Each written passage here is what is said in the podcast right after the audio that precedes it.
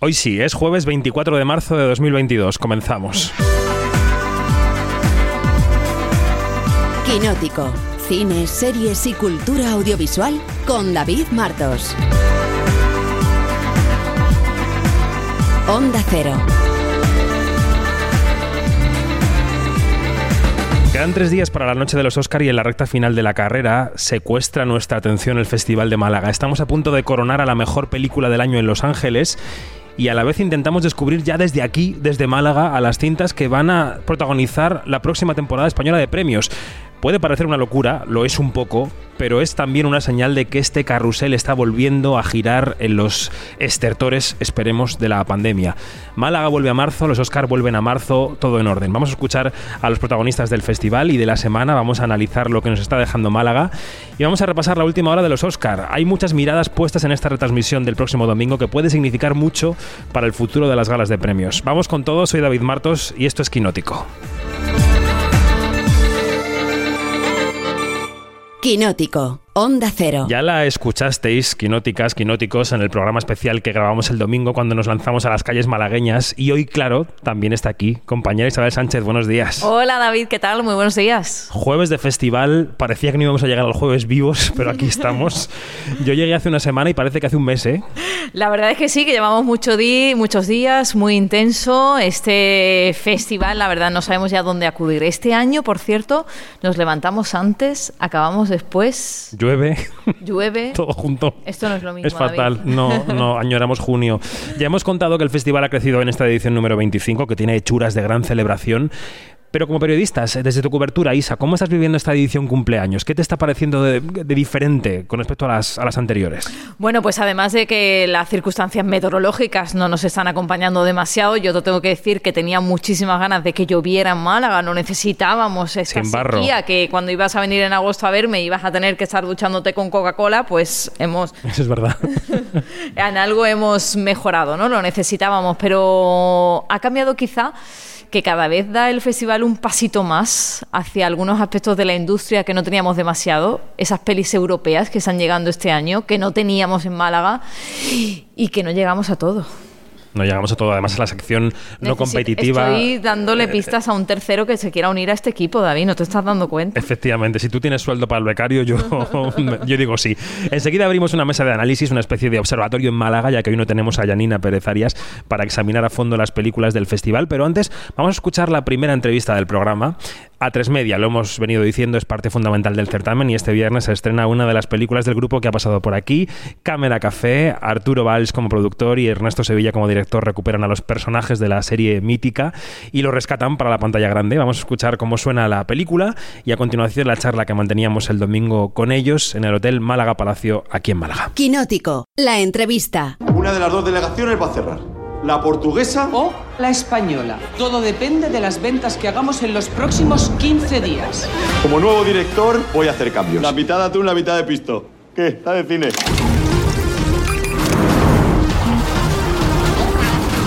¡Bravo! ¡Bravo! Equipo, he instalado una sauna en la azotea. ¡Mucho ojo! ¡Poca bola! ¡Aprieta el culo! ¡Y carambola!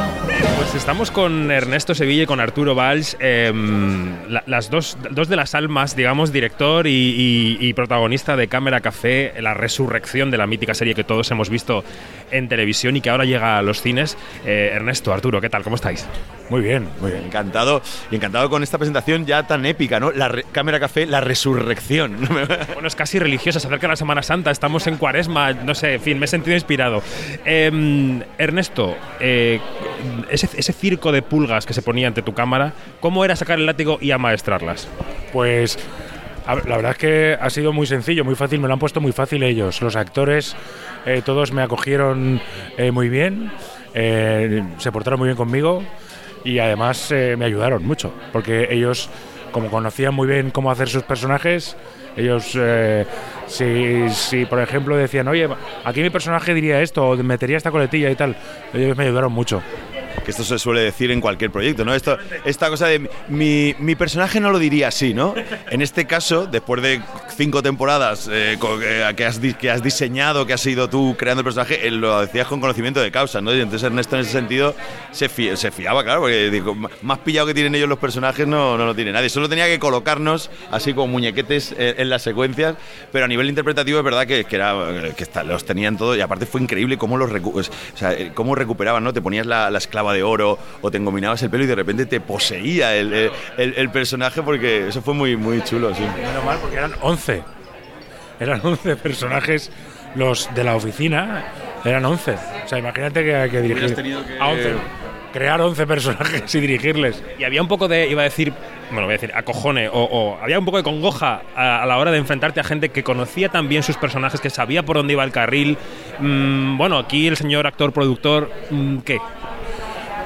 Bueno, había congoja porque es una peli, y cuando diriges una peli, te, vamos, un poco de congoja hay siempre. Ah, pero no tanto por el, por el, pro- por el proceso de dirigir, sino porque es uno- una historia y unos personajes que todo el mundo tiene en la cabeza. Y todo el mundo espera cosas. Y además los actores ya lo han hecho muchas veces. A eso me refería, lo siento. Vale, vale.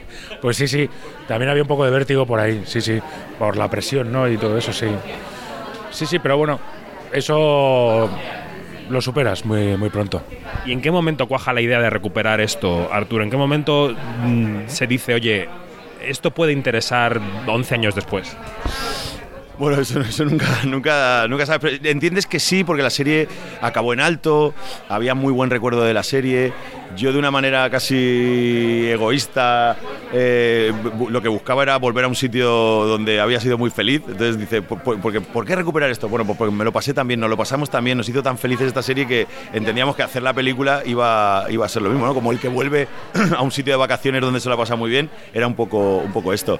Y, donde sí que cu- cuaja o donde nos, donde nos damos cuenta de que esto puede que funcione es cuando hacemos esta pieza en pandemia animando a la gente que se queda en casa y vemos que eso se viraliza de una manera loquísima y ahí entendemos que, que- bueno que, parecía que, había algo de interés que, podía molar. Eh, bueno, no, eh, no rompo nada porque lo dice el tráiler, se rompe esa cuarta pared de la, de la cámara de la máquina de café, salís a la oficina, vemos lo que hay detrás. eh, y- y cuál fue el mayor reto como director eh, técnico, Ernesto? O sea, mm, ¿qué es lo que a la hora de rodar te, costó más afrontar? ¿Qué es lo que no esperabas que fuera tan complicado? ¿Y qué es lo que de repente te encontraste que era mucho más fácil de lo que imaginabas? Bueno, eh, a ver, pues, hombre, fue, fue, fue complicado rodar una, un- una pelea, voy a decir pelea, decir una lucha eh, al amanecer, porque se nos ocurrió lo de, vamos a hacer una lucha al amanecer, qué bonito, sí, sí, sí. bueno, pues eso para rodar una lucha al amanecer como son muy pocas horas, tienes que rodarla en varios amaneceres. Y, y- y coincidía que rodábamos toda la noche. Entonces eso era rodar toda la noche, esperar un poquito a que amaneciese, amanecía, rodábamos rápido así un par de horas y lo dejábamos. Así lo hicimos tres días. Eso fue bastante complicado, porque estabas hecho polvo a esas horas. Y, y bueno, luego toda la parte de la oficina fue muy sencillo porque era un estábamos en unas oficinas reales que nosotros acondicionamos, era nuestro era como una especie de nuestro decorado y aunque la cámara se mueve sin parar dentro de la oficina fue fue bastante sencillo. Yo creo que el, el reto y lo, lo- lo que sí que el hándicap de, de la peli del proyecto era que, que cabían muchas películas. O sea, que, que todo el mundo había imaginado un despacho, una casa de quesada. Yo me imagino, yo me imagino que la oficina será así. Entonces, es que era un, lienzo en blanco, o sea, desde qué, peli hacemos, ¿no? Esto era, lo que a nosotros, como desde la producción y ya hablando con Ernesto, eh, el- elegir qué película hacíamos, si era más coral, si era menos coral, si, si la centrábamos en Quesada, como al final ha ocurrido, eh, el tono, si, si lo hacíamos más costumbrista, si sol- soltábamos eh, cuerda con lo, con lo, con lo, con chanante y con el, el surrealismo. Todo, todo esto creo que era lo, lo que más nos costó y de hecho hubo muchas versiones de guion y fue lo que más eh, dificultades trajo. sí. Hay un lugar común que se suele sacar en ese tipo de entrevistas y de- del que los dos podéis hablar, que es que un actor o un también actor dirige actores mejor que un director que nunca ha actuado. Esto, eh, ¿vosotros creéis que es así? En este caso se notaba que Ernesto había estado delante de la cámara eh, a la hora de tratar con lo- el resto de actores. Había, había esa dirección de actores, eh, digamos, casi teatral. ¿Cómo fue tu relación con los demás habiendo actuado tú? Bueno, yo como... Es cierto que cuando has actuado diriges de otra manera. Básicamente haces, eh, intentas hacer, intentas no hacer aquello que, que te molesta, sobre todo. Entonces, eh, yo básicamente cuando dirijo hago eso. Intento no hacer lo que a mí me toca las narices cuando, cuando estoy actuando. Y básicamente es eso. Intento ser Anda más azul. azul. Eso no. Por ejemplo, yo, o sea, yo intento no marear, ser, ser, eh, ser- dar, dar directrices eh, eh, directas, concisas, claras y dejar trabajar, dejar al actor trabajar. Dame, dame un 3, dame un 7, ¿no has visto en, en competencia oficial, ¿no? Es este rollo, ¿no? Que, que hay directores de, dámelo, súbelo. O baja- dices, ¿qué quiere? ¿Pero qué quiere? ¿Qué quiere? Entonces Ernesto es mucho más pragmático, ¿no? Es mucho más... Aparte, no es que haya actuado, además es que controla la comedia también, mucho. Eh, entonces esto lo, lo notas enseguida, eh, lo- el timing, los tiempos, pues hace esta pausa, entra ahora, todo eso lo, maneja muy bien y se nota que, que- que ha hecho mucha comedia. Eh, por la comedia quería terminar, que tenemos que ir terminando. A pesar de vuestro gran aspecto físico que hemos comentado antes de esta entrevista, los dos lleváis mucho tiempo haciendo comedia, que cada uno quizá desde un terreno, pero haciendo comedia. ¿Ha cambiado la manera de hacer reír a la gente? La gente se ríe de las mismas cosas que se reía hace 15 años, hace 10, 15 años. Ahora la gente está más resabiada. ¿Ha visto más cosas, Arturo? Uf, pues, pues puede, puede que sí, ¿eh? es, otro de los, es otro de los retos que estuvimos muy, muy, muy pendientes. Es que el, lenguaje audiovisual ha cambiado, la manera de consumir cine y audiovisual y comedia ha cambiado y entonces teníamos que, eh, pues sí, teníamos que actualizarnos. Y yo creo que eh, en ese caso Ernesto y tanto Joaquín y Miguel Esteban eh, iban a darnos esta, este mm, aire fresco, esta, esta cosa más, más, más actual. Yo creo que sí, que, que sobre todo cómo se consume, sí, sí, eso ha cambiado un montón. Bueno, pues desde que yo empecé, por ejemplo, como humorista, ha cambiado muchísimo. Yo recuerdo que cuando yo empecé a hacer eh, con esto de los monólogos, por ejemplo, a mí me dieron un VHS con el monólogo de Eddie Murphy. Y eso era lo que yo tenía en el vídeo. Lo ponía, lo veía sin parar. Ahora los cómicos que empiezan ahora, imagínate el nivel de referencias que pueden man- manejar.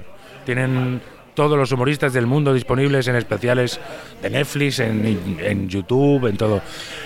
Entonces eso ha hecho que, por ejemplo, yo ahora cuando me doy vueltas por, por locales de comedia, veo los, el nivel que tienen los, los jóvenes ahora y, y flipo de la diferencia que hay. Ahora son mucho mejores, claro. Eso para, para la gente joven creo que va- le va a gustar la peli porque, porque Ernesto ha creado un, un parque de atracciones. Cámara Café es, un, es, un, es una mascleta. Con esta línea maestra coincidente con las fallas de Valencia, Arturo, Ernesto, muchas gracias. a monta, a tope.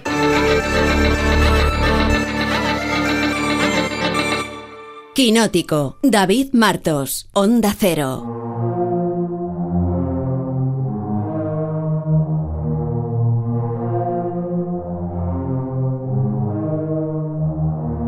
Anda por la noche, puesta para el derroche, tus pelas salvajes, la con mi Versace. Anda por la noche, puesta para el derroche, tus pelas salvajes, la con mi Versace. ¿Qué fue, qué fue, qué fue? Vestida con colabo, la colabo. Medusa arriba y abajo, calabrón y guapo. Donate la frenzy, kilo, kilo tela. Soltando los benchi, cheque, cheque. Hoy party con la Fania, jangueando con salseros. Bendicen todas mis canciones que tú por la noche, puesta para el derroche, tus pelas la con mi Versace. Anda por la noche, puesta para el derroche, tus pelas la con mi Versace. Bueno, pues escuchada la entrevista con Ernesto Sevilla y con Arturo Valls, abrimos ya la mesa de análisis. Incorporamos, Isabel, yo creo, a nuestras compañeras de batalla, que estamos aquí mano a mano con ellas en el Teatro Cervantes. Vaya dos artistas que se has buscado, ¿eh? Mira Ar- que había gente. ¿eh? Artistas de la pista. Alicia García Rivas, periodista de la agencia F. ¿Qué tal, Alicia? ¿Cómo estás? Hola, muy bien. Arrímate un poquito al micro, que aunque no, no tenemos cascos, pero Bueno, es así. arrimo. La primera pregunta, Alicia, ¿cuántos años llevas? Viniendo a Málaga Sí. con este 12. ¿Qué te parece? 12. Yo creo que igual que yo, ¿no? Igual empezamos en el Sí, mismo año. Es, es más que probable. Puede ser, puede ser que seamos ahí de la misma quinta. Y Laura. De la Eso misma sí que no, quinta ¿eh? festivalera, Vale, digo. vale. Y. Laura García Torres es la responsable de Radio, Radio Televisión Española en Málaga. ¿Qué tal, Laura? ¿Cómo estás? Muy buenas, pues aquí disfrutando con vosotros del cine y sobreviviendo. de- nos queda ya muy poquito. Llegaremos vivos al final. ¿Has venido en barca esta mañana o qué? Sí, he dejado la barca ya amarrada. Amarrada a la puerta del baile, como diría Pero, Manolo García. cuando... pero Laura creo que está conmigo en aquello de que necesitábamos la lluvia. sí. Eso ha sido una bendición. Hacía falta esta lluvia. Mm, hoy está la cosa un poquito complicada. Estoy un poco preocupada por otro lado, pero bueno. Bueno, bueno. Eh, estamos en jueves por la mañana, jueves del festival. eh, quedan dos días para el palmarés. Antes de mm, compartir con vosotras reflexiones sobre las películas, quiero recordar, eh, nosotros lo dejamos el domingo, el último programa que hicimos fue el domingo y esa noche Carlos Saura recibió su biznaga de honor y hubo un momentazo brutal sobre el escenario cuando se lo entregó ese trofeo Carla Simón, que es la reciente ganadora del Oso de Oro y de Oso de Oro a Oso de Oro se produjo esta loa que yo creo que queda para la historia del festival. Gracias por enseñarme que el mundo de los niños tiene sombras y claroscuros, que tiene inteligencia, tiene profundidad, tiene un misterio que deseo filmar. Gracias por descubrirme que el contexto histórico se puede mostrar de manera sutil y latente para que el espectador ubique nuestras historias a través de su pensamiento. Gracias también por adentrarme en el maravilloso mundo del flamenco y enseñarme a usar la música desde los personajes que retratamos.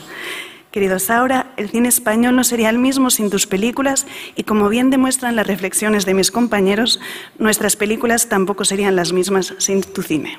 Gracias. Qué coincidencia tan bonita, ¿no? En el festival de estas dos generaciones de cineastas, de estas dos miradas que en el fondo yo creo que tienen mucho que ver, ¿no? La de Saura con la de Carla Simón.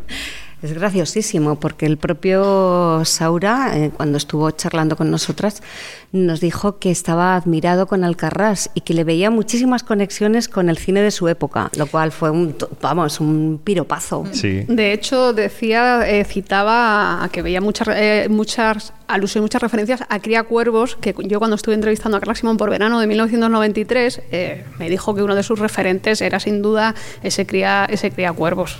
Así todo, que esa pareja, todos, eh, todo está conectado. Esa pareja sobre el escenario simboliza el presente, el pasado, el futuro del festival. Creo que el festival se ha erigido en ese certamen que conecta generaciones. Y bueno, pues el año pasado la victoria de Agustí Villaronga quizá fue un, eh, no sé cómo decir, una excepción que confirma la regla reciente del festival porque suelen ganar películas de primerizos, de debutantes, suelen ganar mujeres, el cine catalán tiene mucha presencia también y este año el run run en los pasillos dice que la película que puede llevarse la biznaga de oro es la que vamos a escuchar ahora, se llama Cinco Lobitos. Cuidado, Aita. Ahora sí. ¡Ay, Aita, que se te va a caer! ¿Habéis pensado ya cómo os vais a organizar con la niña? Bueno, yo puedo trabajar desde casa. O sea que... ¿No lo habéis pensado?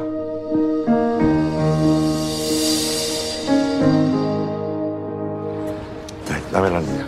A ver, ¿cuántos años tienes? 35.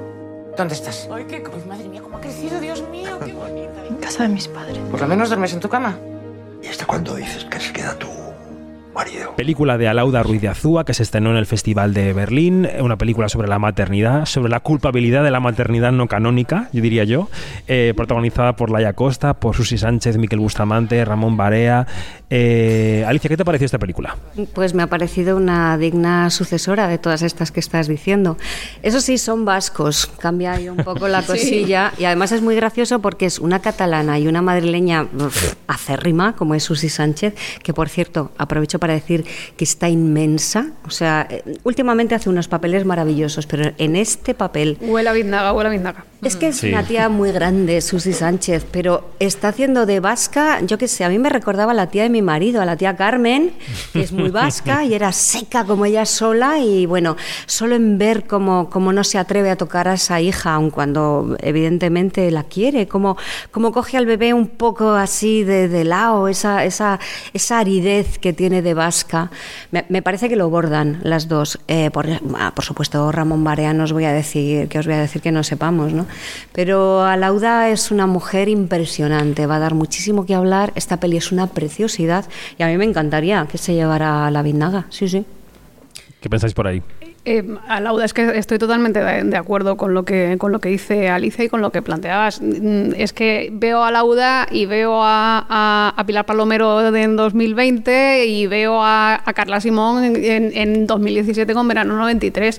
O sea, mm, tiene todas, todas las papeletas. Esperemos que coincida el jurado oficial. que no A ver qué pasa, Isa. Habláis de la dirección y demás y eso yo creo que encajaría a la perfección con el modelo de festival que estamos viviendo a lo largo de los últimos años, pero yo me quiero ir un poquito también a la temática. Yo se lo decía a Susi Sánchez cuando estaba aquí a puntito de intervenir en Radio Estadio el pasado sábado y le decía que al final yo no soy madre, pero me siento reflejada en esa película, porque por un lado o por otro te llega y esas historias al final llegan. El chico también se va a quedar, muchos chicos que la vean, pues con esa parte de, de la película, ese papel que ocupa ello, ocupa él en esa maternidad. Eso te llega y sobre todo la forma de contarlo, la naturalidad y la realidad con la que están contando una historia que a ti también te ha llegado y no eres padre tampoco y Ni con visos de serlo de momento, pero, Esa pero primera sí. escena, esa primera escena, la primera en la que vemos a esa criatura que acaba de tener un hijo con los padres con el coche atrás, el novio no sé cuántas, es tan real, tan- remueve tantas cosas en, en gente que sí hemos Mm. tenido hijos y decir, bueno, es que lo borda. Y, son dos gestos, ¿eh? Y aunque no lo es hayas tenido, más. ves esa madre que llega sí, a la sí. casa de la hija, intenta dominar la situación y, y- y ¿Quién eso ha no es a- tenido una madre invasiva. ¿Quién no hay- O una madre al rescate, porque también rescatan muchas situaciones, efectivamente. ¿eh? Pues mira, para una cosa no quita la otra. Efectivamente. Bueno, después os preguntaré por la otra gran película española del fin de semana, salvando a Alcarrás, porque Alcarrás va fuera de concurso, Son palabras mayores. que es la que es la cima, que yo creo que también gustó bastante el domingo. Pero, mm, pero vamos al cine latinoamericano, porque digamos que a partir del fin de semana, todo lo que ha sido ese arranque lunes, martes, miércoles de semana, el cine latino ha, ha cogido su lugar en el Festival de Málaga. Ha gustado muchísimo Utama, esa película boliviana de Alejandro Loaiza que habla sobre el cambio climático, la despoblación, las raíces, el salir del lugar en el que vives para irte lejos. Y luego también ha dado mucho que hablar la película chilena Mensajes Privados, una película rodada en pleno confinamiento con los móviles de los actores, protagonizada entre otros por una actriz que en España conocemos muy bien como Vicenta Endongo o Alex Brendemul, y que suena así. Finalmente llegó la madrugada, así que había que empezar a actuar. Yo nunca supe nada de tu mamá. El mito de la familia, ¿no? que había que destruirlo.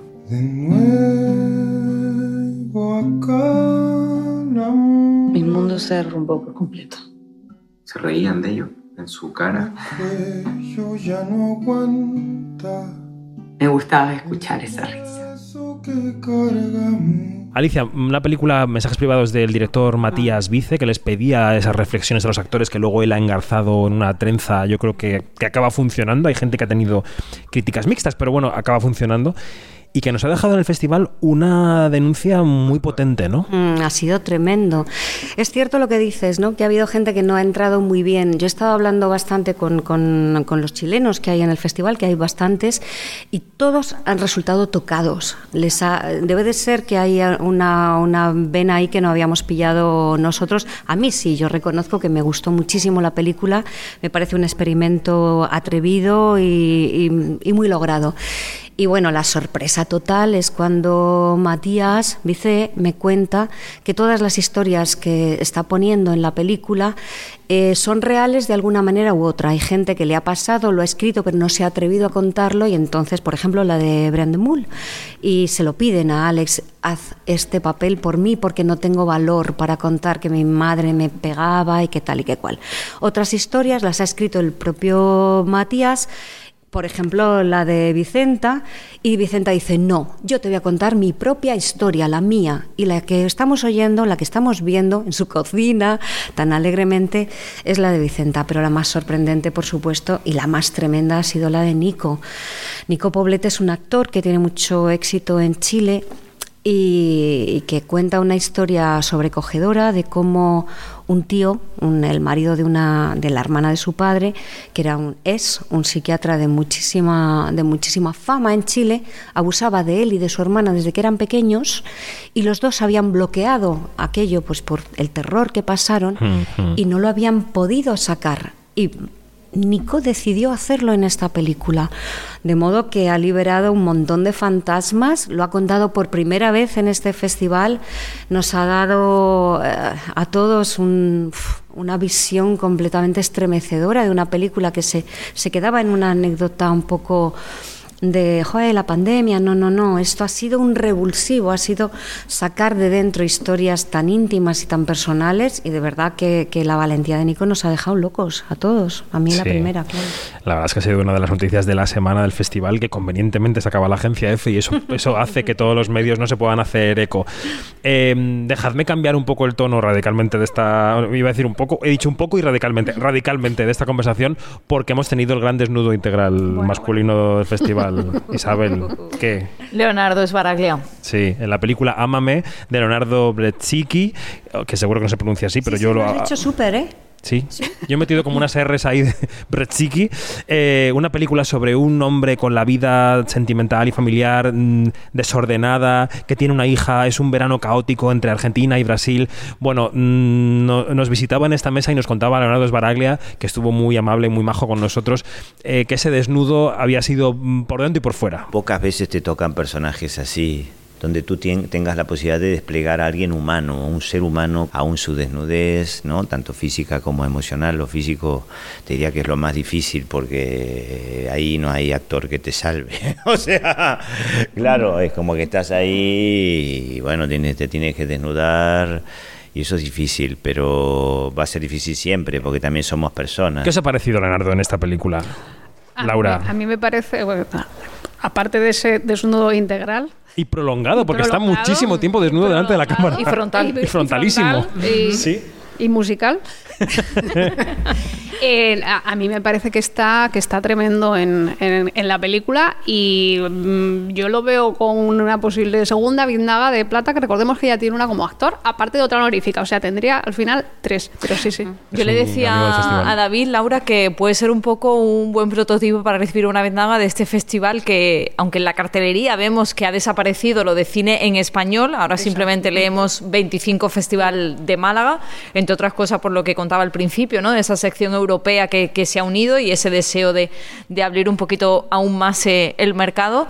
Es un buen ejemplo de un actor que triunfa allí, que triunfa aquí, que viene aquí con una peli de allí, pero también Sí, sí. triunfa, también nos gusta y también nos hace pasar un, un rato muy bueno con, con Amame. No, no ha debido ser fácil a los 52 años que tiene ponerse ante un papel de, de este tipo, Alicia. Nosotros nos contaba aquí en la entrevista que que es un poco dificultoso, que el propio representante le dijo, la decisión la tienes que tomar tú, eres tú el que Mm. tienes que decir, el dar el ok a, a llevar a cabo un papel de este tipo, porque imagino que aunque nosotros lo veamos estupendo, él dirá, yo ya tengo una edad para hacer este tipo de cosas.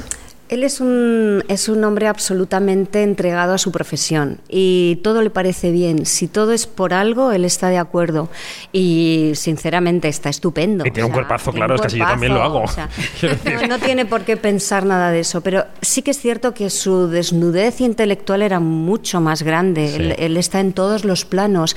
Él es un tío que lleva la, la película a cuestas, vive en un carrusel, o sea, eh, tienes un, un plano en el que está llorando porque está sufriendo y al minuto segundo siguiente dice, necesito vivir, necesito disfrutar, necesito pasar de todo esto. Eso solo se ve en sus ojos y en esa sonrisa que tiene que derrite a todo lo que tiene alrededor, o sea, en el cine y cuando estás hablando con él. Leo es un hombre muy especial y le queremos tanto que es imposible. Ah, una cosa que sí que quería decir, que, que me ha llamado mucho la atención del Festival de Málaga. Hay muchas películas de temática LGTBI y de, de- de- como hasta ayer Sol Carnicero decía que ella se sentía fluida. O sea, hemos tenido sí. Y sobre la enfermedad mental, ¿eh? Sí, Muchas preocupadas sobre el estado de nuestras cabezas. Y me parece que están muy, eh, eh, que el festival ha estado muy a tono, ha estado sin perder comba. Y en el caso de Esbaraglia hay que recordar que su personaje es un homosexual que lo está pasando fatal y que comete todas las, las Torpezas, y sí. todas las Mm. torpezas que hemos hecho todos cuando nos hemos enamorado y nos han dejado solos. O sea, que es que está muy bien, eh, Leo, de verdad que sí. Hacíais esa referencia a la, a la- a la diversidad de la temática. Recordemos que, ayer mismo veíamos ese largo documental, Mi vacío y yo, que a mí me parece también muy, interesante con el, proceso de, de- de- transformación de, Raf- de Rafael Pérez, de Rafi en el, en el personaje dirigida por Adrián, por Adrián Silvestre y que al final aúna todo esto que estamos diciendo, que, que, el- que al final el festival está en, está en la actualidad social.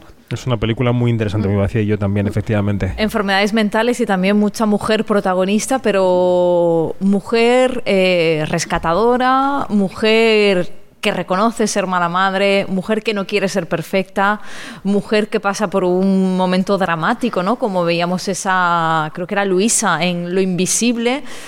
Mujeres a lo mejor más reales de lo que estábamos am, habituados a ver en la gran pantalla, mujeres que nos podemos sentir un poquito mm, más relacionadas con, con la vida que ya están viviendo y que nos están intentando demostrar que lo que solíamos ver anteriormente como, como mujeres. Y encima una mujer que pertenece a la high class. Entonces eso ya es como romper por completo todos los esquemas. Es una mujer que tiene una depresión por posparto gigante. Se siente sola, se siente Ujú. invisible, se siente fatal. Y el director de esta película, que es un Javier Andrade, que es un Sí. tío muy curioso, muy Ecuatoriano. curioso, ecuatoriano, ha decidido hacer, eh, mis compañeros, algunos compañeros, no voy a decir nombres, a esta película la llamaban la película del cogote, porque Andrade ha decidido coger muchos planos por detrás. Plano de esta cogotero, sí. mujer.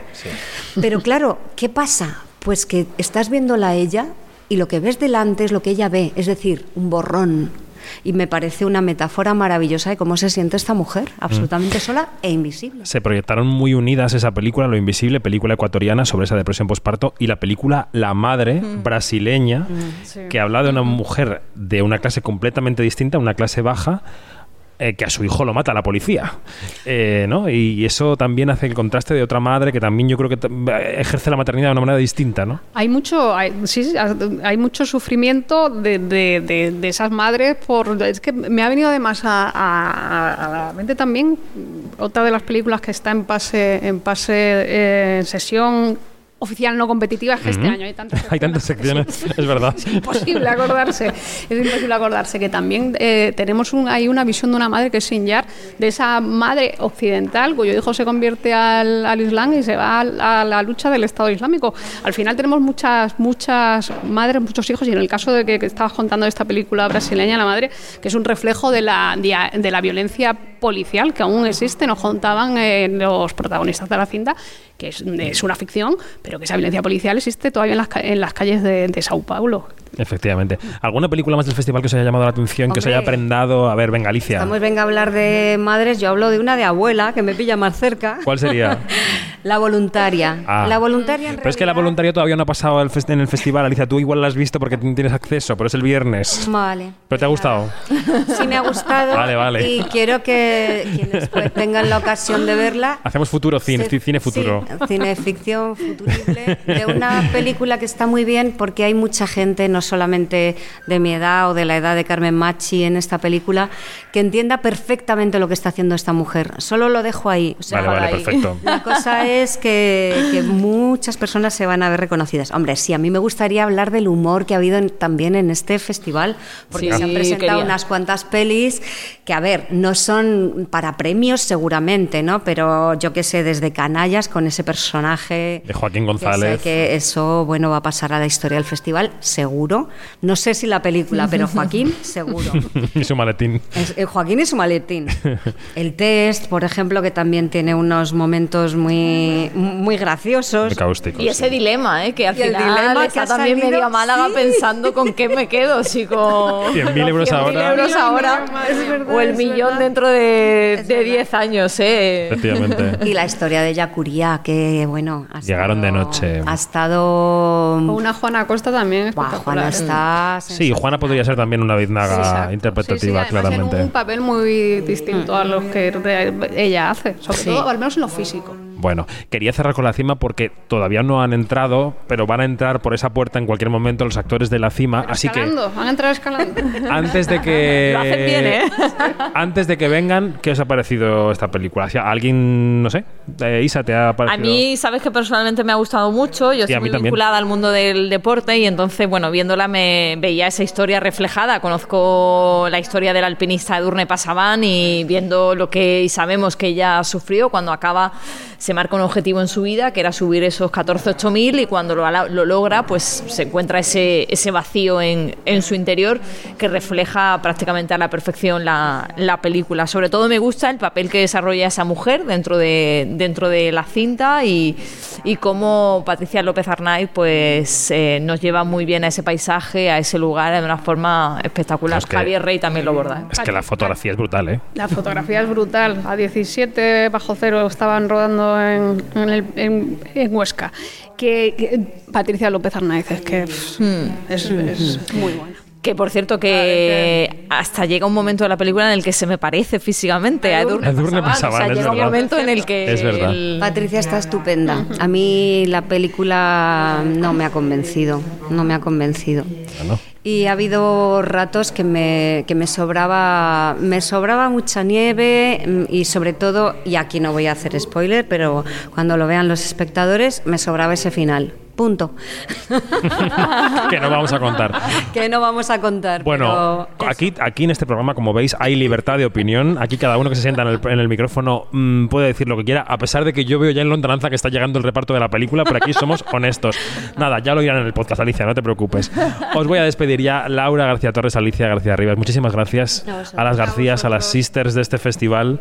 Bueno, pues os despido ya porque hay tanto que es que están aquí ya el director Ivonne Cormenzana y los protagonistas de la cima, Patricia López Arnaiz y Javier Rey. Ya sabéis que la película se estrena mañana viernes 25 de marzo en salas, así que escuchamos cómo suena esta película y cambiamos a los integrantes de, de la mesa. Venga, va. Adiós. Adiós. Te espero arriba. Sé quién eres. Te respeto muchísimo. Lo que has hecho es impresionante. ¿Qué haces aquí sola en pleno invierno? Llevo siete años volcada con los 8000 y ya tengo los 14. En 48 horas no te da tiempo a aclimatarte, y mucho menos a hacer cima, ¿entiendes? The storm is getting earlier. Pues como decíamos Isabel, ya está por aquí el equipo de la cima a la cabeza del director Ivonne Cormenzana. ¿Qué tal Ivonne? ¿Cómo estás? Hola, buenas. ¿qué Buenos tal? Días, bien, ¿cómo estás? aquí. ¿Todo bien? Todo bien, con ganas de, de fiesta. A ver un poquito el micro.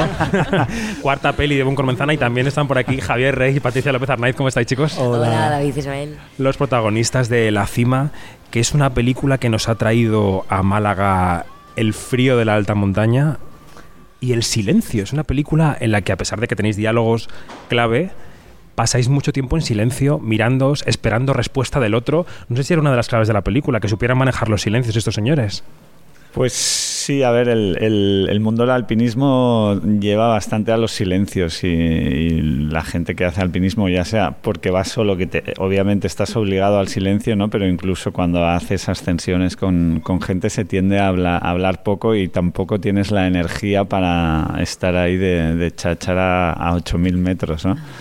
Entonces, bueno, sí que, sí que estaba... La historia intentaba explicar la vida de estos dos personajes más a través de cómo se miran y, cómo se mueven que en lo que están diciendo, ¿no? Es una película, Isabel, en la que Mateo tiene la intención de, subir un 8000 por razones personales que quizá no sé si te podemos revelar, pero bueno, él nos dirá. Y en, una, en un tropiezo, digamos, del camino se encuentra con Yone, que está refugiada en la montaña y establecen una relación, ¿no? Y que se conoce muy bien en la montaña. Quería preguntaros el papel tan importante que ocupa en esta peli el paisaje. ¿Quién se atreve a ver? Pensaba que- bueno, el paisaje es un personaje más, evidentemente, porque además eh, el paisaje, la naturaleza, hace que estos dos personajes tengan que interactuar sí o sí. Eh, si esto ocurriese con, otro marco, no, no aguantarían ni media hora juntos, pero el, obli- el- tener que es- estar obligados a estar juntos eh, hace que mm, comiencen pequeños chispazos donde, donde resuenan cosas del uno en el otro, donde, donde se, se ayudan o no, o provocan el resorte en uno para intentar salir al- adelante de una u otra forma y se van transformando pues poco a poco. Y esa naturaleza es un poco el culpable de, esa situación. Claro, luego al final no deja de ser una historia de, de- de alpinistas, eh, de ochomilistas, ¿no? de himalayistas. Eh, y el contexto es súper importante, no es lo mismo estar hablando de una excursión en, en Monte Aquí que estar hablando de la experiencia, que yo creo que hay algo de retratar también eso, aparte Sí. de, de la historia, retratar y acercar la experiencia de estar, es como irte al fondo del mar, ¿no? Como un rollo de apnea de que te vas a no sé, o sea, irte a un sitio que es casi otro planeta, ¿no? Entonces, yo creo que lo del sonido también, cómo la nieve amortigua el sonido, Es mm, crucial eso, es sí. crucial para, para reflejar y transmitir un poco la, la la experiencia de, de la montaña, ¿no? De, de lo que es lo que vive esta gente cuando se expone a esto. Decíamos antes de empezar la charla, Isabel, el, el- parecido casi físico, pero, pero desde luego el paralelismo del personaje con Edurne Pasaban, eh, con esa mujer que lo ha hecho todo en, en- en el alpinismo, en la escalada, que y que también reconoció haber sufrido una depresión, ¿no? Y tu personaje explora claramente ese lado, ¿no? El lado de la, de la enfermedad mental, podemos decir, del sufrimiento. Eh, ¿Qué te interesaba de explorar esa parte del personaje, Patricia? Bueno, pues del vínculo, de cómo va, puede ir de la mano con el, de, de mano del, de la mano del éxito. ¿no? Totalmente. Claro, que, que en el fondo, aunque lo sepamos, porque nuestra historia está llena de poetas malditos, o sea, sabemos que, que las grandes estrellas de- del rock, del cine, del jazz, del deporte, o sea, estas personas que han sobresalido por tener unos talentos increíbles, muchas están cuentan unas historias muy infelices, ¿no? Entonces, aún así, nuestro imaginario no deja de, de- de proyectar el éxito como el- una cumbre de la felicidad, ¿no? La cima. La cima, La cima. efectivamente. Y, y la realidad es otra, ¿no? Todas las historias, o sea, ¿no? De, de- de- de deportistas, sobre todo con el deporte es una cosa, ¿no? Porque la- la- el, el esfuerzo y la, la entrega de tu vida, el sacrificio que hacen los deportistas para hacer una carrera que a los muy pocos años de, de tu vida deja de desaparece. ¿Qué pasa con estas personas? O sea, ese, ese asomarte a la nada, ¿no? Y claro, eso me interesaba muchísimo. Y de hecho, eh, pues eh, explorar eh, esta, este, la noción del éxito, ¿no? Como eh, un éxito que si que no deja de ser una cima, un objetivo que si lo planteas como, como un fin, que es llegar ahí, y, y- y te basas en el reconocimiento, en la mirada externa y en algo que no viene de ti, pues creo que una vez que eso ce- se celebre te vas a quedar sola ante el vacío cuando acabes con eso y no- si no tienes otro objetivo. Y más mm, darme cuenta también por contraste cómo mm, son las cimas más internas, más personales, más de una consigo misma las que te pueden realmente mm, mm, hacerte encontrar más en tu sitio en la vida, ¿no? Ujú. Hablaba Isabel del paisaje y suponemos que ha habido una tarea intensa de, por un lado, de maquillaje, por otro lado, de dirección de actores y por otro, de actuación. Pero supongo que cómodo, cómodo el rodaje en la nieve no ha sido. Ivonne, Javier, no sé. Yo me lo he pasado bien. No sé, estos chicos. Pero tú ibas más abrigado que ellos, a lo mejor, ¿o no? No, ellos llevaban unos buenos trajes de 8.000 metros y estaban en los Pirineos. Nosotros fuimos incluso de los que por momentos, en los momentos más Pasaban duros, calor. eran los que estábamos mejor. O sea, el rojo de la cara es maquillaje. Hay muchos, sí, pero, hemos pasado mucho frío, esa es la realidad. Lo que pasa es que, bueno, pues eso, sabíamos que íbamos a pasar mucho frío. Entonces, porque es una historia de frío y es una historia que cuando estás en un refugio y hablas sale vaho por la boca. Porque, porque Sin si necesidad no- de efectos especiales. Claro, porque si no, no sería realista. Entonces, mm, nos hemos comprometido a hacer esta historia. No, luego no te puedes quejar Mm. porque ha- hace un poquito de frío o estoy cansado porque hay que volver a subir esos 150 metros otra vez que se hacen un mundo porque es- Claro. hay, hay nieve. Así que yo creo que más que esa dureza nos ayudó a construir la historia. ¿Qué te asustaba de rodar en la montaña? ¿Qué te asustaba como director técnicamente o incluso en dirección de actores? ¿Qué, ¿Cuál era el reto que tenías ahí en la cabeza antes de empezar? Eh, en dirección de actores no tenía... Estaba convencido de que se iban a poner ahí y que lo iban a hacer. Porque bien había... queda, Ivonne, bien Ah, queda. No, pero habíamos hablado mucho antes y nos habíamos juntado y sabía que estaban por la labor de hacerlo. Bien, bien. A nivel técnico sí que obviamente veía muchas dificultades que no sabía ni cómo iban a salir ni cómo las íbamos a solucionar, pues porque implicaba llevar ahí pues eh, generadores de luz, eh, material eléctrico, eh, cómo comíamos, si subíamos a 3.000 metros, eh, si alguien quería algo caliente. La ventisca, de Ivonne, o sea, las escenas de- ventiscas, no sé, quiero decir. eh, nieve del Sáhara que nos llegó un día y dejó la montaña roja, ¿no? Eh, Ostras. Un día que tenía que estar nublado salía el sol. eh, claro, estás dependiendo al 100% de las inclemencias del tiempo, ¿no? Y ahí sí que tuvimos que mm, hacer como un plan de rodaje eh, que cada día iba variando y nos teníamos que adaptar a él porque no lo podíamos controlar. ¿Os preocupaba también el llevar a cabo el mundo del alpinismo que se viera lo más real posible para que para que no nos echaran la persona- bronca. Efectivamente. Sí. Lo has dicho bien, Ivonne. Esas garras se clavaban como había que clavarlas. eh. Que no lo viera nadie y dijera esto. es Claro, mentira, esto, no es esto no cuela. Han rodado con la cámara en horizontal, reptando. Hombre, sí, co- contamos ahí con la contamos con la ayuda de Jordi Tosas, que es un alpinista catalán muy conocido, que es guía ahí en el Anapurna y ha hecho mucha- muchas cimas y muchas montañas, ¿no? Y él pues estuvo trabajando con Javi y con Patricia movimientos, cómo caminar con crampones, cómo clavar los piolets, cómo subir en piedra, cómo subir en hielo. Además les enseñó cómo se clava una inyección, cómo tienes que respirar a 8.000 metros. Eh, y sobre todo también les enseñó a nivel psicológico por qué estaban ahí, qué, qué buscaban en esa cima, ¿no? Eh, y, y psicología de los personajes eh, que era necesaria para, para que ellos supieran eh, dónde estaban. Cuando llega un proyecto como este, una propuesta como esta de la cima, que ves que va a ser complicada físicamente, que vas quizá pasas frío, que te puede interesar por otros factores, ¿cómo es el proceso de decidir que sí? Es decir, ¿es un sí por el reto? ¿Es un sí porque encaja en fechas y el reto? ¿Es un sí por el director? ¿Cuál, cuál es el proceso de elegir este guion, Javi? Mira, en mi caso fue muy muy sencillo porque mm, cumplió. mm, Para mí lo más importante en- al principio siempre es el, el guion. Eh, yo me reuní, nos reunimos eh, Ivonne y yo, él me contó la historia, todo sonaba increíble cuando me lo contaba, pero era como bueno, sí, a ver, ¿cómo vamos a hacer esto? Un cañón de nieve. Pero vamos a hacer esto, esto se puede hacer. Y luego me, me dejó el guion y al día siguiente me lo leí por la tarde y me pasó una cosa que nunca me había pasado ni me ha vuelto a pasar. Y es que cuando mm, había pasado la mitad del guion yo empecé a llorar leyendo el guion, conecté con algo del personaje y me pasé llorando a moco tendido hasta el final de la lectura, que dije, Javi Rey, tienes un problema, ¿sabes? Algo te está pasando. Míratelo. Háztelo, háztelo mirar. Y la realidad es que eh, eh, la realidad es que luego me di cuenta que el guion tiene ese si eso pasa en un guion, eso hay que hacerlo. Entonces, realmente la nieve, el frío, todo empezó a ser como un poco más secundario porque a mí lo que me apetecía era transitar por lo que le ocurría a ese tipo que tanto me, me había eh, atrapado.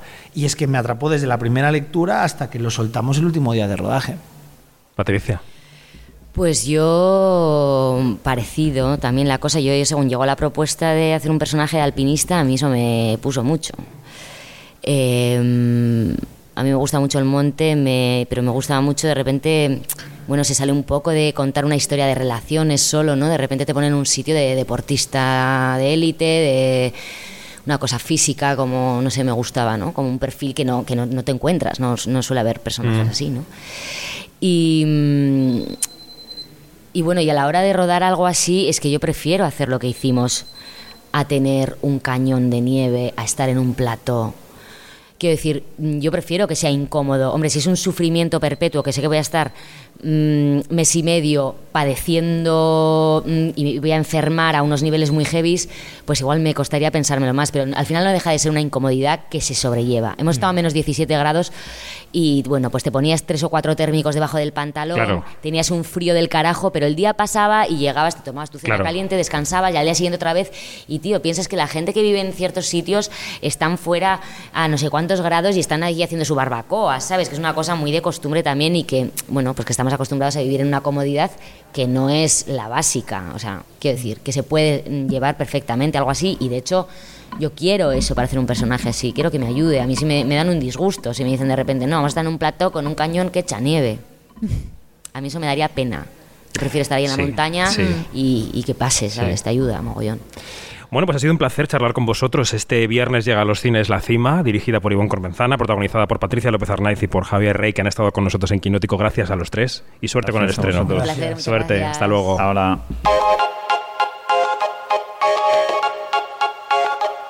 Quinótico, lo que tienes que saber. Se marcha el equipo de la cima y nosotros eh, seguimos aquí en la tercera planta del Teatro Cervantes. También se marcha Isabel Sánchez. Le hemos dedicado buena parte del programa al Festival de Málaga, pero no podemos olvidar que estamos en la semana de los Oscars. Se celebran este domingo 27 de marzo.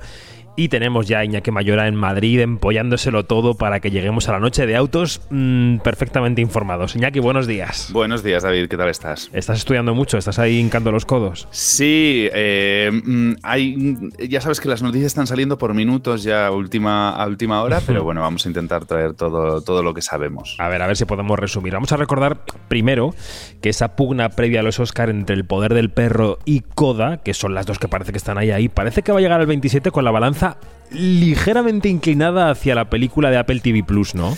Pues sí, porque bueno, este pasado domingo se entregaron dos premios importantes. Uno es el del gremio de guionistas, que bueno, se rindieron a los pies de Adam McKay por su guion original de Don't Look Up.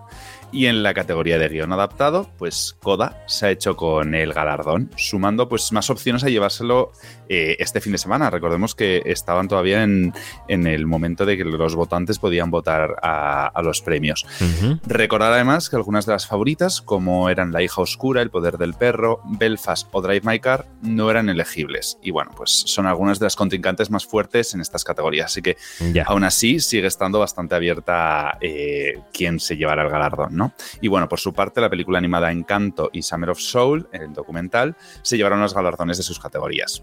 Y por otro lado, se entregaron también los premios del gremio de fotografía, donde una de las favoritas para este domingo, que es Dune, eh, se llevó el premio. Dune.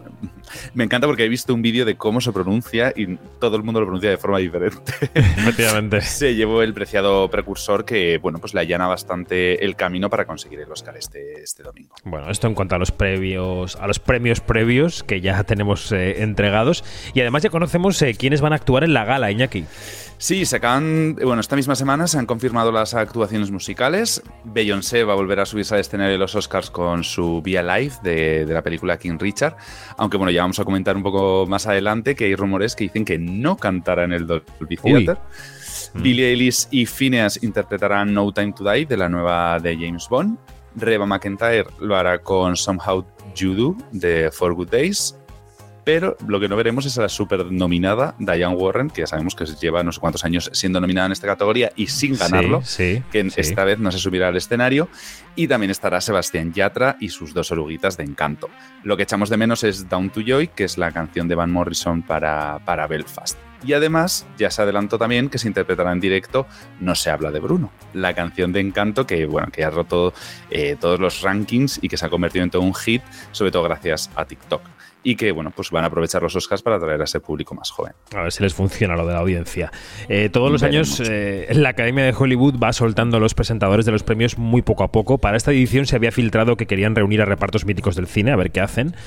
Eh, pero ha habido mucho cachondeo en redes con la última hornada que han soltado de presentadores, ¿no? Eh, sí, los productores anunciaron esta intención para la gala de este año y hasta ahora pues poco se puede sacar de los presentadores que han confirmado, porque sí que es verdad que hay algunos buenos nombres, como pueden ser pues Emily Curtis, Woody Harrelson, John Travolta, Anthony Hopkins o Uma Thurman, pero yo creo que hacen falta más estrellas, que bueno, pues los actores que todos queremos ver, ¿no? Hay muchos que son desconocidos para la mayoría de los espectadores, muchos de los que ya han anunciado, o al menos fuera de Estados Unidos.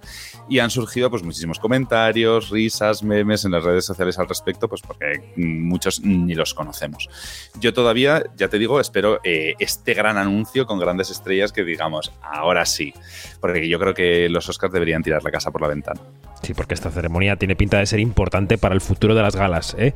como Correcto. decíamos. Y luego están todas esas pequeñas cosas que le dan su encanto a los Oscars. La semana en la que estamos mm, es la semana en la que pasa lo inesperado. Por ejemplo, que la protagonista de una película nominada diga que no le han invitado a la ceremonia. Por ejemplo, eso, ¿no? Pues sí, ese es el caso de Rachel Zegler, que bueno, es la protagonista de la película West Side Story, que en un comentario en, en una red social le dijeron que estaban esperando qué vestido iba a llevar en los Oscars y ella comentó que es que no la habían invitado. Y claro, las redes eh, se incendiaron y ¿qué ha pasado? Pues que ahora parece ser que le han invitado para ser una de las presentadoras de, de la ceremonia. Y luego, pues también, como decíamos antes, la actuación de Beyoncé está confirmada, pero los rumores apuntan a que no la va a interpretar en el teatro, sino que la interpretará en la cancha de tenis donde entrenaban las hermanas Williams y que Anda. la, pres- la presentará Will Smith, allí in situ. Y que luego viajará al Dolby pues antes de poder de que se entregue su premio pues para poder recogerlo en Pero- veremos si esto es verdad porque bueno hay rumores. Y luego pues una de las cosas que más nos gusta es la bolsa de regalos que reciben los nominados. Espera, espera, antes de los, antes de los regalos, porque claro, eh, Will Smith tendrá que hacer la alfombra roja como todo el mundo en los Oscars, que no puede no, no estar en la alfombra roja, los patrocinadores matarían a la organización. Eh, va a hacer alfombra, luego cancha y luego gala, va a ser un poco loco eso, Pues ¿no? en principio han dicho que estará en la cancha presentando la canción, que va a ser de las primeras que se hagan en la noche, y después cogerá el coche para ir hasta, hasta la gala, porque no sé si serían 24 millas y que claro, con el tráfico de Los Ángeles, pues todo apunta que no. Pero bueno, seguro que algo harán. Bueno, y los regalos, Iñaki, ¿qué, qué estabas contándonos? Bueno, pues los regalos de los nominados, que como siempre pues son una fantasía, ¿no? Eh, pues Sí. tienes una liposucción, un trozo de tierra en Escocia, eh, que además les convertirá directamente en lores y ladies. Eh, tienes galletas de chocolate, tienes juegos de mesa, noches de hotel en, en hoteles de lujo, gominolas para dormir, un cepillo de última generación para el pelo, o una sesión de coaching, velas, productos antiedad. Bueno, pues lo típico que encuentras en, en un- una bolsa de gala de premios, ¿no? No, no he recibido ninguna, así que no sé qué decirte. Pero Yo bueno, tampoco. sí parece que quien, quien esté nominado eh, va a tener bastante mm, regalo. Y yo pensaba en la casa de Bardem y de Penélope Cruz, que, que, que lo tienen por dos, efectivamente. Bueno, la noche del 27 al 28 de marzo estaremos acompañándoos, quinóticos, quinóticas. Ya os contaremos cómo, atentos a las redes sociales de Quinótico, porque os lo contaremos en las próximas horas. Vamos a repasar otras noticias de forma breve ya. Iñaki 3 y Hierro, la película 3, la serie Hierro, han vencido en los premios Mestre Mateo del cine gallego. Correcto, este pasado sábado, el 19 de marzo, se entregaron los premios Mestre Mateo, que son los premios de la Academia de Cine Gallega, y tres fue el largometraje ganador, junto con el premio a Mejor Actriz para Marta Nieto y el de Mejor Sonido. Y la serie Hierro, por su parte, se llevó seis galardones, que son Mejor Serie, Dirección, Guión, Dirección de Producción, Montaje y Música Original. La película Cuñados, que era la favorita con 16 nominaciones, pues se fue de vacío. Eh, la actriz Karma Elías nos ha dado una noticia que no hubiéramos querido tener que contar nunca. Padece Alzheimer. Sí, eh, la ganadora del Goya por el por Camino lo anunciaba este sábado al recoger el premio especial Jordi Soletura en el Brain Film Festival en Barcelona.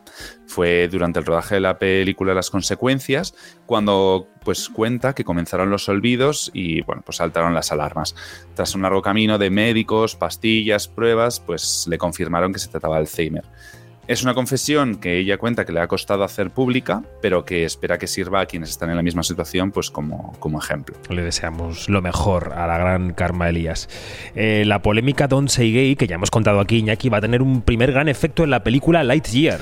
Sí, tras la denuncia por parte de los empleados de Pixar, eh, el estudio parece que ha rectificado y ha anunciado que Lightyear, que es una de las películas de animación más esperadas de este año, que bueno, va en torno al personaje de Buzz Lightyear, por si alguien no lo sabía, se estrena, que se estrena este junio, contará con el primer beso homosexual de toda la historia de Pixar. Parece que uno de los personajes, el personaje de Hawthorne, que bueno, la voz original la va a poner U- Uzo Aduba, tiene una relación con una mujer y aunque la relación nunca fue cuestionada por, por Disney, sí se pidió cortar este beso entre los dos personajes femeninos hasta ahora. Hasta ahora. Que parece ser que sí que va a seguir adelante. Parece que van a dejar de hacer el tonto y van a empezar a ser poco Parece consecuentes. ser.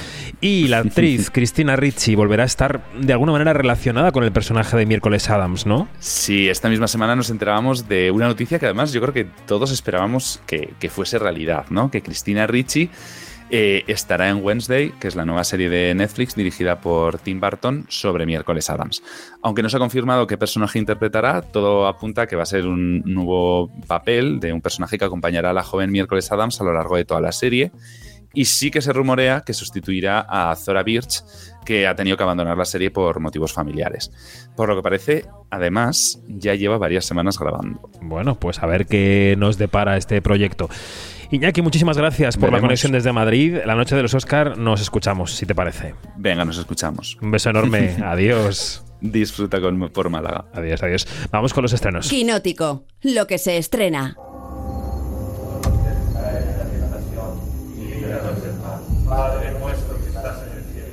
Pero si yo lo hacía a usted en España, padre Yaco. Mal momento con la guerra en la capital. ¡Al suelo! ¡Al suelo! ¡Al suelo! Padre nuestro que estás en los cielos, santificado sea tu nombre. No se puede distinguir entre militares y guerrilleros y menos en la oscuridad de la noche. Después de que le tome la declaración, va a tener que tomar el primer avión con un premio. ¿Y a dónde me van a llevar? Bienvenido a Miami. Bueno, los oyentes y las oyentes de Quinótico estarán notando que ya empieza a oírse ruido de fondo por aquí en la sala de la tercera planta del Teatro Cervantes. Es jueves por la mañana y van llegando los equipos, van llegando los periodistas. Pero vamos con los estrenos. Esto que suena es el tráiler de otra película del Festival de Málaga que llega este viernes a las salas. Es Llegaron de Noche, la cinta de Imanol Uribe sobre la matanza de jesuitas en El Salvador en 1989. Sobre todo sobre la única testigo de esa matanza, Lucía Barrera de Cerna, que contradijo al gobierno y aseguró que los autores de la matanza no fueron guerrilleros, sino militares. Saludamos ya a David Iglesias, que nos escucha desde Madrid. David, buenos días. Muy buenos días, David. Este año desde Madrid no he podido ir a Málaga. Este año tienes nostalgia malagueña, ¿eh? Pues bastante, además no paráis de subir cositas y estoy ahí con la envidia de veros en el set y no poder estar, pero bueno, el año que viene seguro que sí. Aquí estamos, aquí estamos. Bueno, hemos estado estos, estos días con los principales invitados del festival, como bien sabes, como bien saben los quinóticos, también con Imanuel Uribe y con eh, Juana Acosta, que como decíamos estrenan su película este viernes 25 de marzo. Pasaron el pasado lunes por Julia en la Onda y así contaban cómo surgió la historia y cómo eh, Juana se transformó en Lucía de Cerna. El descubrimiento del personaje de, de, Lucía Cerna en una novela de, de, un escritor salvadoreño que hablaba de otras cosas, de, muchas otras cosas, Septiembre se llama la novela de Jorge Galán, aparecía el personaje de Lucía Cerna y yo creo que ese fue el desencadenante para afrontar la historia y nos fuimos a El Salvador, Daniel Cebrián y yo, y luego nos fuimos a ver a Lucía y a su marido a California. Viven en un pequeño pueblo que está a 150 millas de San Francisco. Mm. Fíjate cómo será la cosa que no les gusta que se mencione el pueblo todavía. Ya. El miedo que tienen en el cuerpo treinta y tantos años después. O sea. Cuando, cuando tienes un guion como este entre tus manos, con un personaje tan potente como este, y además pasan casi tres años antes de empezar a rodar, pues es mucho lo que va calando de a poco el personaje. Ya, ya. Es casi como que se va cocinando a fuego lento. Eh, agradezco inmensamente la confianza de Imanol porque de verdad que, claro, a primera vista dices, esta mujer no se parece en nada a Juana Costa, pero es precisamente este tipo de personajes los que plante, se plantean como grandes desafíos en la, en la, en la carrera de un actor de una actriz, como es mi caso. Y, y es precisamente el hecho de, de, de, de, trabajar con un director que confía en que los actores y las actrices estamos preparados para transformarnos. Esto es Llegaron de Noche, mañana en la cartelera. Vamos ahora con una de animación, Iglesias, si te parece, porque llega a los cines Bell, una película japonesa de Mamoru Osoda que se estrenaba en el Festival de Cannes. 竜は竜の秩序を脅かす危険な存在ですあなたはなぜ乱暴するのねえ答えて ¿Qué podríamos decir que es Bell, David? Pues es una película de anime con esa música tan característica que escuchábamos en el tráiler de anime japonés, ¿no? que llega desde el estudio Chizu, un estudio de animación bastante nuevo, tiene 10 años de vida, pero que saltaron ya a la fama global con nominación a los Oscar incluida con la película Mirai de 2018. En esta nueva cinta Bell revisionan el clásico de La Bella y la Bestia, pero en un universo cibernético, a partir de una cantante virtual, que esto les gusta mucho por allí, por la cultura oriental, en la que la estrella es en realidad una joven de 17 años, Suzu, que acaba de perder a su madre. ¿no? En ese mundo virtual que ayuda a esta chica a evadirse de la realidad, aparece una criatura oscura, misteriosa, una bestia, que al final pues acaba afectando a las dos identidades de Suzu. Bueno, pues interesante argumento para quien le guste la animación japonesa, por supuesto. Suena bien, suena hay dos bien. películas, suena fenomenal. Decía que hay dos películas francesas que aterrizan en los cines este viernes. Vamos a comenzar por la primera. Se llama A tiempo completo. Que es un drama familiar que pasó por Venecia y que en España, David, yo creo que nos va a sonar bastante de actualidad porque lo que Sí. ocurre en esta película es que hay una huelga de transportes que hace llegar tarde a una madre de familia a su nuevo trabajo. Un trabajo que además necesita para poder criar a sus hijos. Está dirigida por Eric Ravel y protagonizada por Lord Calamy, pero no es la única película del cine francés que llega mañana a las salas porque también No. vamos a poder ver Adiós, señor Hoffman. Está ambientada en la ocupación alemana de París en 1942 y la trama gira en torno a tres personajes, un matrimonio y el patrón, el empresario para el que trabaja el marido, el señor Hoffman, un prestigioso joyero. Ante la ocupación nazi, pues pronto les van a llegar los problemas económicos, personales, y estos dos hombres se van a ver obligados a cerrar un acuerdo que a ninguno de ellos les gusta porque digamos que es un poco poco ético, vamos a decir que es poco ético. Ya. Entonces, van a meterse en problemas. Vamos a escuchar cómo suena el tráiler de esta película dirigida por Fred Caballé. Dans quelques jours, toi et les enfants, vous partirez. Ensuite, je vous rejoindrai, en zone libre. À la boutique. Oui, mais c'est toi qui vas la racheter. Moi, je peux pas parce que j'ai pas du tout les moyens. Si, parce que c'est moi qui vais te donner l'argent. Et à la fin de la guerre, on fera échange inverse. Así suena Adiós, señor Huffman. Vamos ya con las plataformas, con dos series que llegan esta semana y que yo diría que no pueden ser más distintas, David. Eh, pues sí, porque la primera es Los Bridgerton, la exitosa serie sobre la aristocracia británica de principios del siglo XIX, esa serie que tiene tantos aires de telenovela, pero que tanto ha gustado. Ha sido, vamos a recordar que ha sido la segunda serie más vista de la historia de Netflix, solo por detrás del juego del calamar, y que bueno, mañana llega Sí. la segunda temporada, hay expectativas altas. Veremos si la segunda parte atrapa por igual que la primera, porque la serie, ya hemos contado en Quinótico, que ha perdido a uno de sus más queridos personajes, el Duque de Hastings, que era interpretado por René Jean Page. Quien sí continúa, Ay. David, en la serie es Fifth Dynevor, que interpreta a Daphne, y el nuevo protagonista será el hermano de Daphne, Anthony Bridgerton. Así que bueno, eso en Netflix, pero en Apple TV también a partir de mañana tendremos disponibles los primeros tres episodios de Pachinko, una serie creada por la coreana Soo Hoo, épica familiar, romance a través de varias generaciones, bueno, ingredientes atractivos a través de una familia en plena ocupación japonesa de Corea. Esta familia va a acabar emigrando a Japón, así que bueno, a lo largo de esas generaciones podemos ver lo que les va ocurriendo. Y David, si te parece, vamos a escuchar cómo suena el tráiler de Pachinko.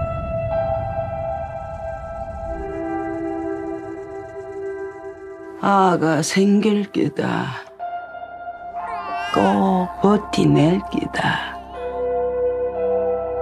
반드시 헤쳐나갈 기다. Pues con el sonido de Pachinko nos despedimos. David Iglesias, te echamos de menos. Un beso.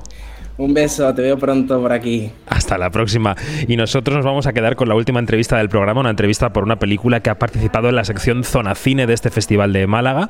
Se llama Libélulas. Es la ópera prima del director Luke Knowles y está protagonizada por Olivia Baglivi y por Milena Smith. Hemos estado con Milena Smith, hemos hablado con ella de esta película en la que dos amigas quieren escapar de su entorno tradicional, de su carrera como actriz, de cómo afronta el futuro. Escuchamos cómo suena Libélulas y escuchamos también nuestra charla con Milena Smith. Desde que tengo memoria todo el mundo quiere largarse del barrio.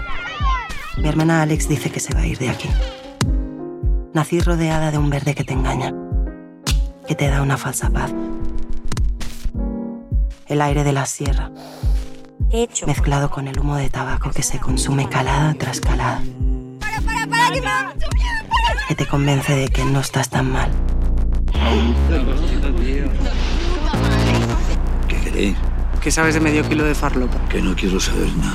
Pues eh, estamos con Milena Smith en el Festival de Málaga. Milena presenta aquí la película Libélulas de Luke Knowles en Zona Cine. ¿Qué tal? Milena, ¿cómo estás? Muy bien, muy feliz y muy excitada, la verdad, eh, de poder estar aquí, de, de presentar esta película tan especial. ¿Estás empezando a acostumbrarte a estas promociones de prensa, a charlar con los periodistas, a intentar mantener un discurso eh, sobre la película que vaya variando entre entrevista y entrevista? ¿Cómo te vas enfrentando a las promociones? Creo que sí. Creo que se me da ya bastante bien, además. Em, sí, bueno, al final mm, me he hinchado a hacer promoción, sobre todo con Madres Paralelas.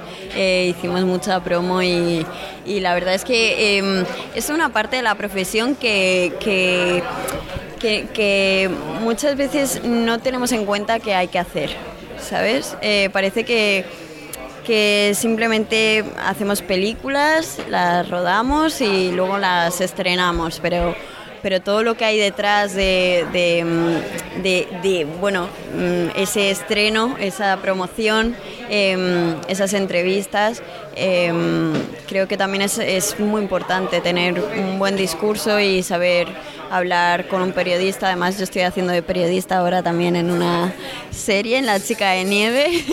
Así que me estoy poniendo en vuestro lugar y también, joder, al final eh, eh, es, al- es- es- es algo beneficioso tanto para vosotros como para nosotros, ¿no? Efectivamente.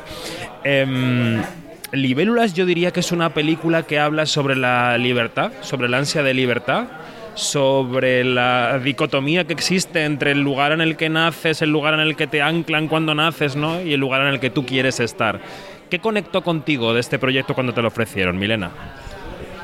Eh, este proyecto es muy especial para mí, es muy personal además. Eh, la conexión que tenemos Olivia y yo además eh, trasciende la pantalla, pero es, es, es así. O sea, Olivia y yo desde el primer momento que prácticamente nos miramos fue como reconocer un alma perdida en, en otra vida. Entonces, em, es, muy, es muy curioso porque nos podemos sentir identificados en cada uno en su vida con muchas partes que nos muestra libélulas. Am, a mí lo que más em, conectada me, me, me siento es, es sobre todo con, con los valores, por ejemplo, eh, que muestra esta amistad. Eh, la lealtad, el, estar ahí pase lo que pase, eh, apoyándose la una en la otra para, para de alguna forma sobrevivir, ¿no? ante un- unas circunstancias muy, preca- muy precarias y ante un universo en el que no elegimos nacer, es lo que te toca. Em, yo antes de ser act- actriz eh, he vivido circunstancias que obviamente mm, no han sido nada fáciles y he tenido que buscarme la vida eh, como, como me las... exactamente, como, como me las pudiera apañar. Que los oyentes que escuchan la entrevista tienen que saber que estamos en la terraza del Hotel AC en Málaga, que siempre es un hervidero de periodistas, camareros, mm, estrellas. Eso es. Em, pero bueno, eh, creo que, que, bueno, al final em, todos vamos a encontrar eh, lo que decía antes, eh, ese, mm, es- ese ancla con, con lo que nos muestra Libélulas, un- una identificación personal. Em, y creo que todos eh, vamos a aprender algo de libélulas, algo que, mm, algo que no, no- que no sabíamos o que hemos sabido durante toda la vida y nunca lo hemos aplicado. O, mm, o algo que hasta que no lo ves en los demás no, no lo sientes reflejado en tu propia persona. La película es la ópera prima de Luke Knowles, que viene del mundo del videoclip, la publicidad. ¿Rodaste con él antes o después que con Pedro? Eh, después, Después, o sea que pasaste de un director que lo ha hecho todo a un director que empezaba. ¿Qué diferentes vibraciones hay entre esos dos mundos? ¿Qué diferencia hay entre trabajar con un eh, superdios del cine como Pedro Almodóvar y con alguien que no tiene esa experiencia pero que igual tiene el impulso del que empieza, ¿no? ¿Cómo lo diferenciarías? Pues creo que ambas experiencias son maravillosas.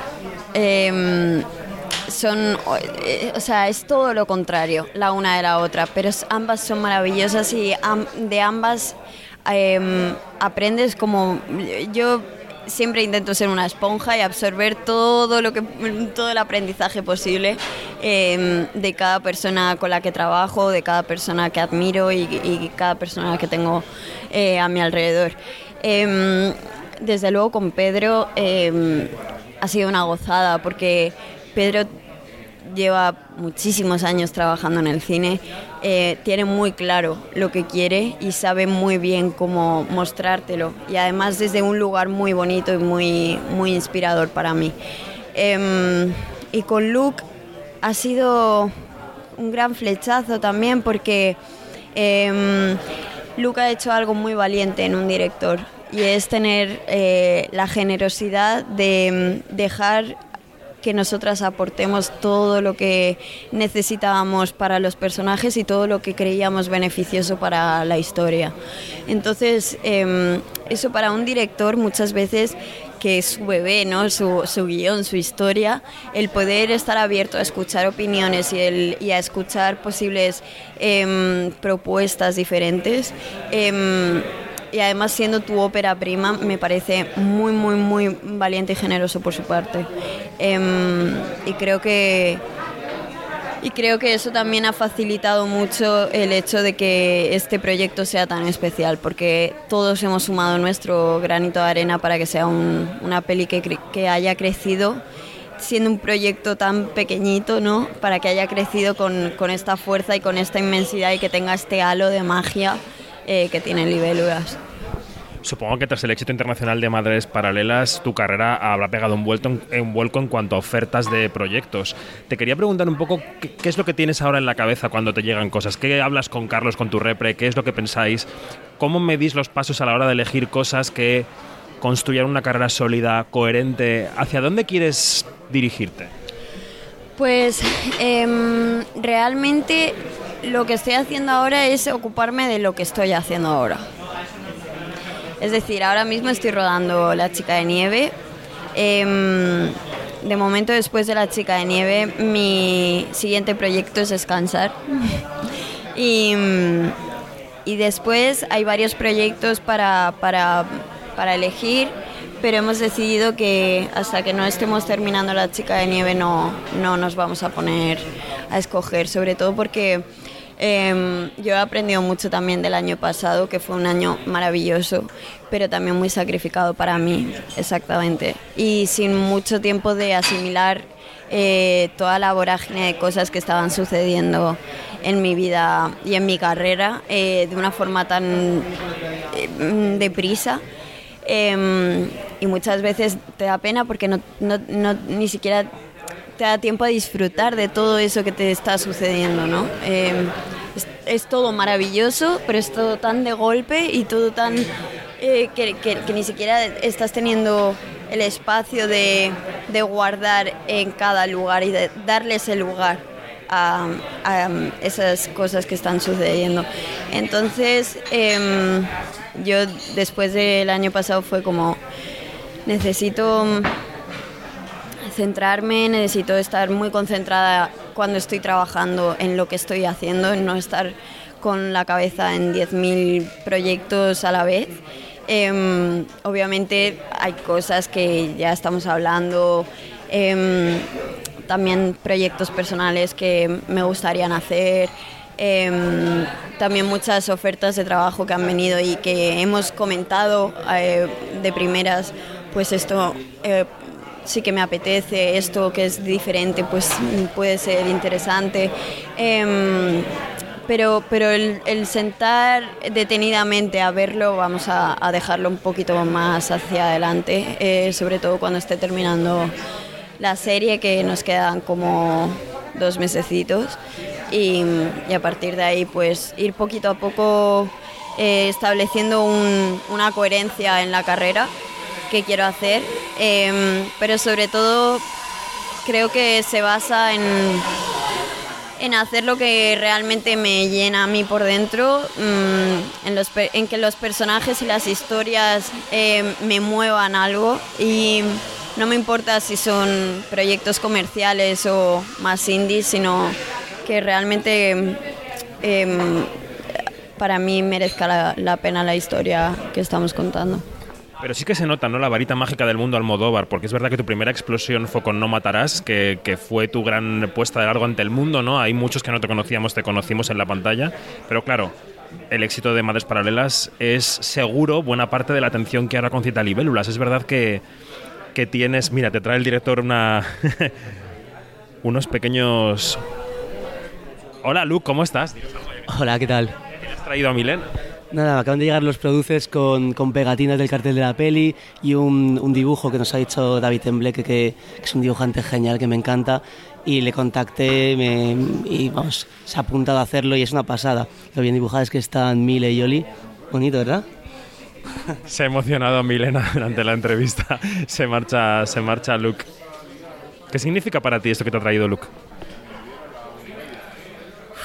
Eh, jo, es que es que todavía no me creo que todo lo, o sea, ves antes te decía en plan, es que no tengo muchas veces no no no hay espacio para asimilar todo y y, yo ahora pues estoy como muy centrada en, en, la chica de nieve y justo llegué ayer eh, y no he terminado de asimilar que estoy haciendo la promo de Libélula, ¿sabes? Y de repente mmm, pues reunirme con ellos y ver todo esto es, es como joder. Eh, además es un proyecto que para nosotros es muy especial, muy muy especial y que además eh, tenemos muchísimas ganas de, de, seguir haciendo cosas juntos y, creo que esto es un buen comienzo, ¿sabes? Pues espero que pronto lo podamos ver en los cines. Milena, muchas gracias y suerte con esa carrera. Creo que la palabra que has usado es coherencia. Ojalá que sigas con esa coherencia. Gracias, Milena. Muchísimas gracias, muchísimas gracias.